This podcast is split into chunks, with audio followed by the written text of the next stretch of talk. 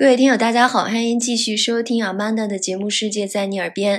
今天呢，没有嘉宾，是我一个人跟大家来聊，主要是想聊一聊在八月底我去土耳其的经历。呃，之所以沉淀了这么久才拿出来跟大家分享哈，其实也是自己有一点诚惶诚恐，因为和别人一块聊的时候，我这个作为主播接下茬还是可以的。那一个人去讲这样像脱口秀，呃，我特别怕自己讲的不够精彩。那希望有一些经历啊、故事分享出来，能够让听友有一些收获吧。哎，节目里其实聊到过土耳其，那。当时这个嘉宾呢，他是跟团一起去的。那我自己是约了一个好朋友闺蜜一起。那因为她比较忙嘛，所以整个行程全部是自由行，由我来做这个行程安排。所以经历和感受也会跟跟团非常不一样。那说到土耳其呢，最近几年是越来越火哈，很多人都会去打卡。讲到这个旅行的时候，跟周边的人前前后后会集中在两个特别重要的感受上，一个就是土耳其安全嘛。我想这个感受可能来自于大概在二零一五年左右，土耳其确实发生了一次军事政变，但那那个军事政变并没有成功，很快就被平息了。那还有一个就是在土耳其的东南部啊，是跟。叙利亚有边境交界的这个地方，因为库尔德这个民族问题、民族冲突一直是不太安全。那尤其最近大家如果看国际新闻的话，这个地方又起了局部的冲突。那如果大家很担心这个安全，建议大家也会在出行前多去关注一下这个新闻的动态啊。还有就是我们的这个。大使馆会不会发布一些旅行的警告？但整体而言呢，土耳其是非常安全的，嗯，包括人们也很友善。那还有一个感受呢，就是很多人一听到去土耳其旅行就说：“哇，热气球！”嗯，我觉得确实是这个热气球的旅行哈，既独特又浪漫。嗯，它基本上让大家很多人没去过的时候，就已经把它跟土耳其旅行画了一个等号，或者是必打卡项。但是我觉得它的锋芒有一点点已经掩盖了大家几乎第一站要到的充满魅力的城市伊斯坦布尔。就很久以前，我不知道大家对伊斯坦布尔的这个最初印象来自哪儿。我觉得很久以前就是对我来说，这是一个地跨了欧亚大陆的城市啊，就是光这个独特的这个地理位置，就造就了它有独特的历史故事、独特的城市风貌。其实你。一旦到了伊斯坦布尔，第一印象确实就是这样。它既有传统上的无数的清真寺、传统建筑，它也有着现代城市的一面。包括从街上的人来看啊，也有。因为它土耳其是政教分离的嘛，但它依旧是一个呃绝大多数人信奉伊斯兰教的国家，所以你也看到穿黑袍的很传统的这样的穆斯林，但是你也看到更世俗化、更开放的一些，嗯，包括年轻人啊，包括对于游客也没有任何的要求，对吧？就是一个非常国际化、现代的都市。那同时呢，每天的几次宣礼的声音，这个时候这个。阿訇的声音就会响彻全城，充满了一种宗教的神圣感。但与此同时，特别巧，就是我们这次去呢，正好赶上了土耳其的叫解放日，嗯，相当于跟国庆一样隆重吧。这是因为大家纪念当年的这个国父哈泰穆尔，带领着土耳其人民打败了法国等。外国的侵略者，所以。在那天，你会看到土耳其呃伊斯坦布尔的大街小巷都挂满了土耳其国旗，还有国父凯末尔的大幅的照片。然后，包括当天晚上我们在一个餐厅吃饭的时候，街上会有非常隆重的庆祝仪式，包括说是伊斯坦布尔的市长出来，有一在一个车上去巡游，在一个广场上，突然之间所有人都开始唱土耳其的国歌，包括在这个。餐厅里面所有人都站了起来啊，就是齐声高唱土耳其国歌，就是这样的一种阿訇的宣礼，每天朝朝暮暮陪伴着你啊，然后又突然在这个解放日又带有这么强烈的一种呃民族主义的气息，就确实让你觉得这个国家它具有特别丰富的这种多元内涵。然后说到这个宣礼声也特别有意思，就是你在伊斯坦布尔听到的宣礼声呢，确实是高端大气上档次，充满了这个大国风范啊，就是宣礼的这个阿訇气场气度都非常大。然后等到我们到了这个棉花堡的时候，听到的这个宣礼的阿訇的声音呢，就带有一些乡野之声，气场没有那么浑厚。那再插回来讲一句，这个交通，那我坐的是土耳其航空到的伊斯坦布尔，其实国航也有直飞的航班，基本上两个航班的时间都属于夜航班吧，差不多北京时间凌晨十二点一点起飞，那么到伊斯坦布尔的当地时间呢是早上五六点钟。那我乘坐土耳其航空，整体的感受还非常好。有一个特色就是，它的经济舱会给每个人发洗漱包，这个一般是在其他航空公司商务舱的待遇。那土耳其航空是会给经济舱每个人都发袜子、眼罩、耳塞、牙刷、牙膏、润唇膏，哎，一应俱全。伊斯坦布尔的机场呢，这个地方也要提醒大家。伊斯坦布尔其实有两个机场，一个是在欧洲区，一个是在亚洲区。亚洲区的这个格克琴机场，一般来说大家是不会到的，除非是一些廉价航空，还有土耳其的内陆航线会落在这个机场。那么大部分的国际航班都会在欧洲区的这个新机场。为什么叫新机场呢？因为它是在今年的四月份才正式开始启用的。其实也是耗资巨大哈，远远的看过去，尤其是在夜景当中，几层的这个候机厅、到达厅灯火通明，非常气派。那它距离市区大概是在车程四十分钟左右吧。土耳其当地人的一个聊天当中啊，对这个。浩大的工程其实也是有不同的意见的，有人也会觉得，哎，政府贪腐啊，劳民伤财。但不管怎么说呢，这个新机场的建成其实可能会拉动土耳其作为一个中东的航空枢纽，起到更大的作用，因为。我的印象是，等我到达的时候，其实真正入关的人，那一个航班并没有太多。而在中转国际中转航线上，其实有很多人排队，包括我们这一趟从北京飞过去的航班上，有有很多呃去非洲务工的，然后中国中资企业外派的，甚至有一些非洲的朋友做经商经贸的，那他们全都是选在伊斯坦布尔这个中转。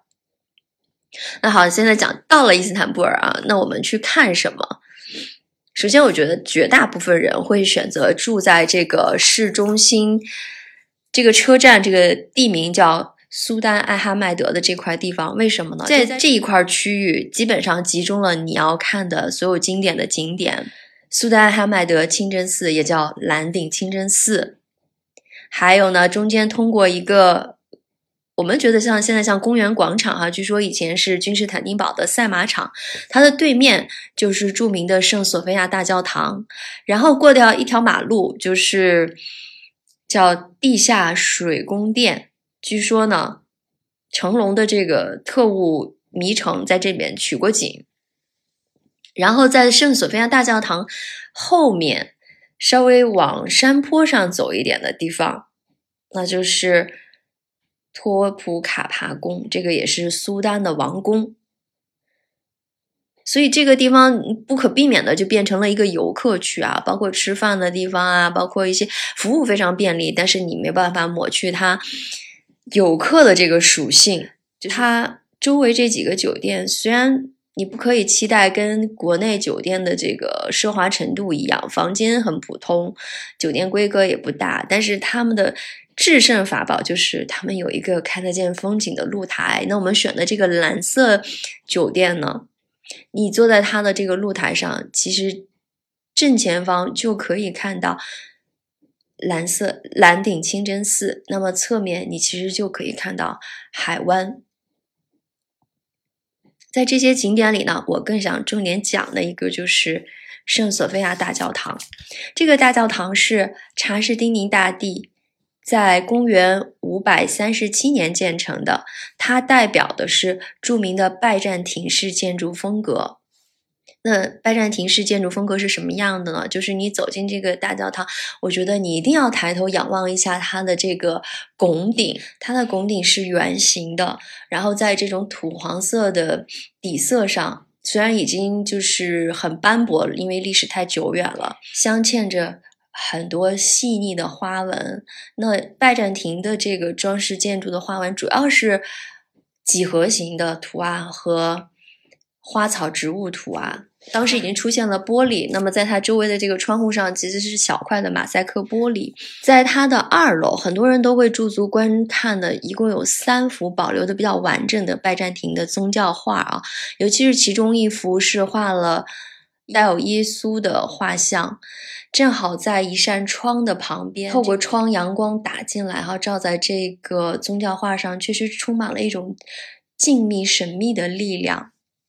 如果想更深入的了解，其中一个很重要的方式就是你在旅行之前或者旅行当中要看一些相关的书，这样可以让你的旅行更充满这种 人文气息。那关于圣索菲亚大教堂，我想推荐的就是一本书，叫《人类群星闪耀时》，是奥地利作家茨威格的一个著名的作品。那其中涉及到索菲亚大教堂这一章的故事，叫拜占庭的陷落。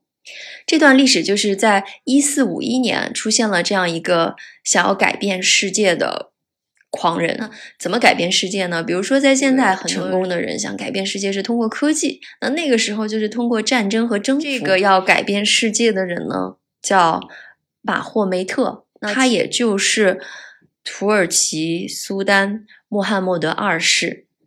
那当他继承了王位之后，要征服的就是拜占庭。而拜占庭当时据守的就是君士坦丁堡，也就是今天的伊斯坦布尔。我知道拜占庭其实就是东罗马帝国，罗马帝国分裂以后，西罗马帝国是罗马教廷，那这边呢，东罗马帝国其实是希腊教廷，一个是天主教，一个是东正教。那这个时候，马霍梅特想攻打君士坦丁堡，君士坦丁堡里住的是什么人呢？就是拜占庭的末代皇帝。叫德拉加塞斯，所以这个时候他开始向罗马教会求助，觉得说：“哎呀，我们毕竟都还是基督徒嘛。”当时就在这个圣索菲亚大教堂举行了一次叫和解弥撒，罗马教廷的人派了特使和希腊教会的主教共同举行了一次和解弥撒。拜占庭的末代皇帝觉得啊，可能有恃无恐了，我后面有援军了。但他完全没有预料到苏丹穆罕默德二世的野心有多么强大。知道君士坦丁堡当时最强有力对他的阻挠就是多达两到三层坚固的城墙。他想到了，那我就要用火力更强大的炮。就是有一个匈牙利人叫马尔巴斯，帮奥斯曼大军建造了火力强大的大炮。那这个炮建造了以后，怎么去拉到君士坦丁堡的城下去轰城呢？当时是用了一百头公牛，两万个大汉左右扶持着这个大炮上的金属管，然后还要有五十个工匠木工，就不停的在往前翻动那个圆滚木，推着大炮前进。这样不懈的努力，终于把二三十门大炮都推到了君士坦丁堡的城下。拜占庭的国王眼看着。城就要被攻破了，这个时候派出了十二个勇士，再次向罗马教廷去求救。然后他们冲破了土耳其人的这个包围啊，到达了罗马教廷，但是却没有带回任何的消息。罗马教廷并没有再次派到援军。就在攻城的前一夜，拜占庭的末代皇帝带领着王朝臣还有居民众，再一次走进了圣索菲亚大教堂，做了最后一次的弥撒。作为基督徒最后一次向他们的上帝神圣的告慰。那么，攻城双方一开始局势特别焦灼，那直到奥斯曼土耳其大军突然有士兵打开了外城的一个豁口，那么他走到外城和内城的中间通道，突然惊奇的发现有一个小门儿敞开着。刚开始土耳其人很惊诧，他们觉得这是不是一个陷阱啊？就好像当年的空城计一样，故意打开了城门。结果没想到，这恰恰是一个不可忽视的失误。这个小门呢，叫凯卡波尔塔小门。一在平时和平的时期，这个小门开着其实就是方便人出入的，而没有想到在这么紧要的关头，居然城里的人忘了把它关牢。于是土耳其人顺势就从这个小门顺利的入城，攻占了拜占庭。那么马霍梅特，也就是苏丹穆罕默德二世，也是走进了这个圣索菲亚大教堂。那么当时就请这个伊玛姆登台，圣索菲亚大教堂举行了第一次伊斯兰教的宣礼。那么从此以后，他也就下令把这个拜占庭式的建筑重新改到了一个清真寺。直到了一九三五年，土耳其第一任总统。阿塔图尔克终于意识到这个是历史文化文明的一部分，才下令重新把圣索菲亚大教堂恢复原貌，尽可能恢复原貌吧，并改成了一个博物馆。那讲到第二个吸引人的地方呢，就是托斯卡帕宫。其实大家觉得最神秘的就是这是苏丹的后宫。虽然我想吐槽托斯卡帕宫的这个语音导览非常。好哈，它的耳机损坏率非常高，你就可以看到这边有人在租讲解器，那试了一下，大概有百分之三十的概率耳机是坏的。旁边有一个人就会负责帮你更换，然后把这个旧的讲解器扔到后面，他后面的那个编织袋上面扔了。很多很多。那除了这个硬件的质量呢？它里面这个录音哈，我不知道他找的是什么人，就是中文的录音，经常有的时候这个景点对的不是特别准，还有他的语言表述上也普通话讲的不是很流利啊。还有这个讲解器，斯卡宫也很贵，差不多一个讲解器大概要人民币一百左右。但我觉得呢还是比较值得的，因为你避免完全不知其所以然。这个托斯卡巴宫。基本上分成三块吧。你正对的进去之后是一个花园，包括有一些日常活动、皇室活动的地方，图书馆啊、宴会厅啊。其实这个花园的建筑很容易让人想到西班牙这个经典的阿拉伯建筑是阿罕布拉宫，也这个庭院也非常美丽哈。那往你的右手边，其实你可以爬到一个。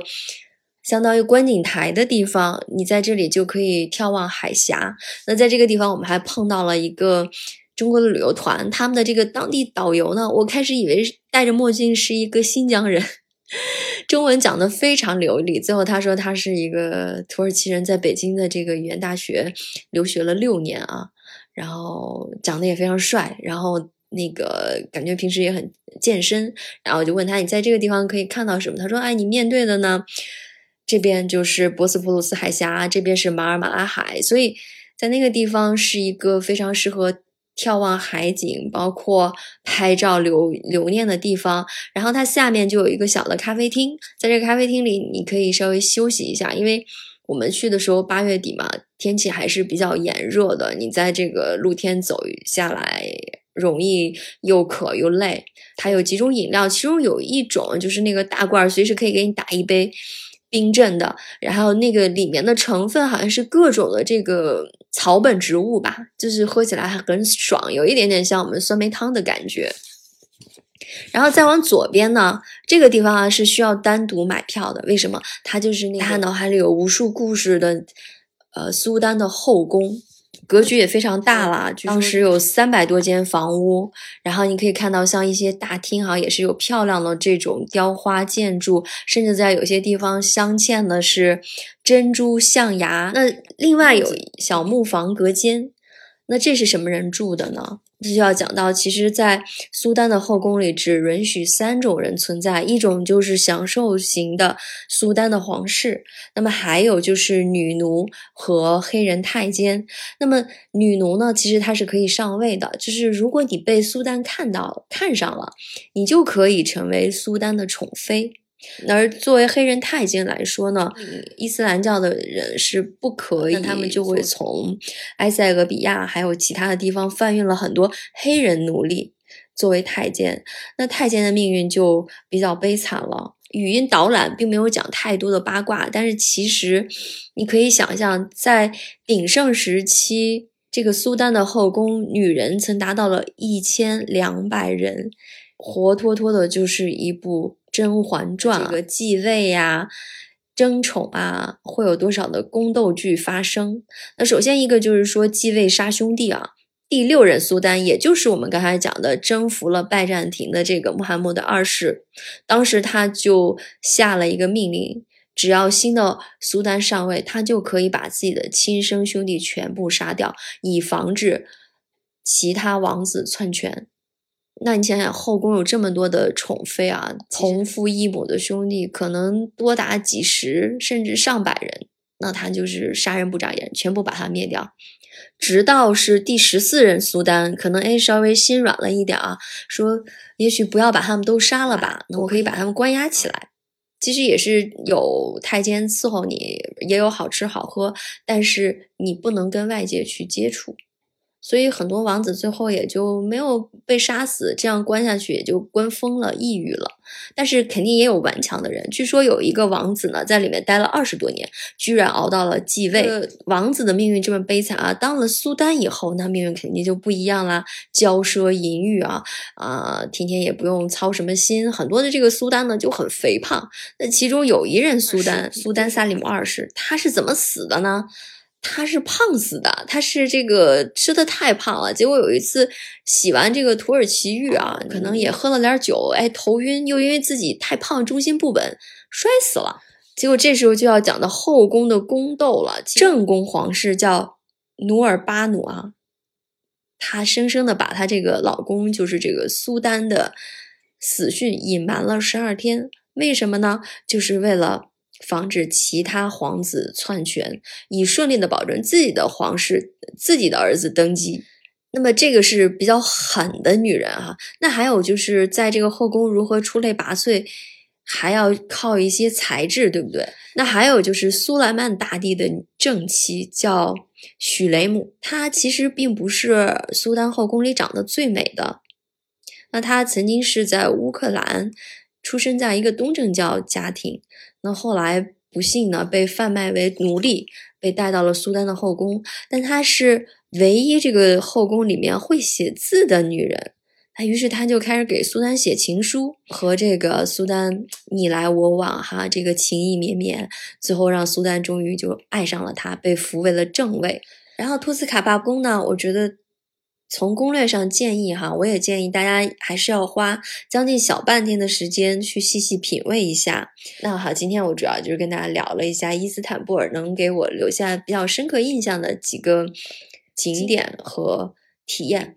那下一期呢，我就会重点跟大家聊一聊热气球体验和有意思的这个卡帕多奇亚酒店老板。好，谢谢大家的收听，我们下次节目再见。